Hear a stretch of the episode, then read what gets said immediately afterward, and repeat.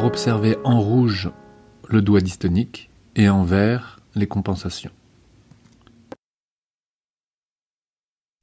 Vous pouvez observer en vert les extenseurs des doigts qui vont lutter contre la dystonie, qui apparaît régulièrement sur le majeur qui se fléchit involontairement et qui embarque également l'annulaire. Une flexion involontaire contrebalancée par l'extension du cinquième doigt, de l'index, face à cette flexion involontaire du majeur et de l'annulaire. Et c'est une lutte intérieure du musicien que de contrer cette flexion involontaire qui le handicape évidemment pour aller accéder aux touches. Observons maintenant cette séquence en vitesse normale et vous pouvez peut-être mieux voir ces flexions involontaires avec ces compensations. Lorsque la main est relativement fixe sur le piano, le musicien est moins gêné et dès que la main se déplace, on voit systématiquement cette rétraction du majeur dans la paume de la main. Vous appréciez ici l'efficience de ce musicien malgré la dystonie avec laquelle il arrive encore à jouer en luttant intérieurement. Les musiciens consultent en moyenne trois années après leur première gêne. J'ai sélectionné ici le même type de dystonie chez un guitariste professionnel avec la flexion involontaire du majeur. Le musicien est davantage gêné par les compensations que par la dystonie elle-même un index qui compense en extension et un pouce qui a tendance à se crisper.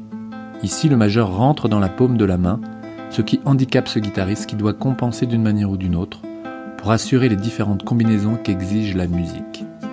Le protocole est basé sur le fait de travailler au départ lentement et doucement, doigt par doigt, en immobilisant les autres doigts grâce à une orthèse. Le doigt libre est à travailler en quatre phases, filmé ici en dehors de l'orthèse pour plus de clarté. 1. Levée active par une contraction volontaire et très consciente des muscles extenseurs. 2. Relâchement des extenseurs qui entraîne la chute du doigt. 3. Flexion active des fléchisseurs qui est en réalité l'action de l'attaque du doigt sur la touche, sur la corde, sur la clé. Puis quatrième phase, relâchement des fléchisseurs. Avant de revenir au début du geste, cette levée du doigt par les muscles extenseurs ne doit pas se faire avant d'avoir assurément relâcher les muscles fléchisseurs. Objectif retrouver une coordination agoniste-antagoniste qui fonctionne. Après cette séquence doigt par doigt arrive le travail des combinaisons des plus simples, n'intégrant pas le doigt dystonique, aux plus complexes. Par exemple, l'alternance pouce-index annulaire, le musicien fixe le majeur et auriculaire dans l'orthèse, ce qui offre une perception très fine de ce qui se passe dans chacun des doigts, aussi bien dans les doigts actifs que dans les doigts passifs, ceux qui sont fixés. Puis des combinaisons plus complexes à trois doigts sont proposées. Pouce index majeur, par exemple, le musicien fixe l'annulaire et l'auriculaire, grâce au velcro, avec toujours le même objectif. Aucune compensation n'est admise, et aucun mouvement dystonique ne doit surgir de nulle part. Le musicien s'efforce alors de ralentir jusqu'à la réalisation d'un geste juste. Jouer chaque combinaison pendant 30 minutes deux à trois fois par jour. La progression vise l'accélération du tempo de chaque combinaison jusqu'à retrouver une technique saine, sans orthèse, susceptible de redonner aux musiciens une confiance grâce à une technique fiable qui fonctionne, car seuls les progrès motivent le musicien. Vous entendrez dans le témoignage suivant, au-delà de la persévérance et de l'exigence de ces musiciens, vous percevrez la remise en question nécessaire pour retrouver la joie de jouer et de partager à nouveau sa musique avec le public. De faire ce qu'il faut en fait pour, euh, pour avoir d'autres sensations et puis sentir euh, que ça devient de plus en plus stable et, euh, que surtout que la dystonie se, se manifeste pas. Donc moins d'enjeux. Beaucoup moins d'enjeux, ouais, puis sentir petit à petit euh, quand même ça. Je sens que ça, ça avance. il y a quelque chose qui se, qui se met tout doucement, c'est très lent. je, le sens, c'est vraiment un jeu de patience incroyable, mais euh, voilà, quelque chose qui, qui, est en train de se réorganiser, de il y a une direction qui commence à se prendre, que je sens, quoi, qui est vraiment, que je sens dans le poignet, que je sens dans la, dans les doigts, dans la puissance, une sorte de puissance un petit peu qui, peut commencer à revenir, même s'il n'y a, pas de vitesse, il n'y a pas de. Mais c'est précis, c'est très précis c'est très conscient en fait, euh, chaque instant. C'est surtout ça, quoi, d'être vraiment euh, chaque geste, euh, à la fois dans l'attaque, dans, la volonté du geste que dans sa, répercussion, en fait, une fois qu'il a eu lieu, d'écouter ce qui se passe dans.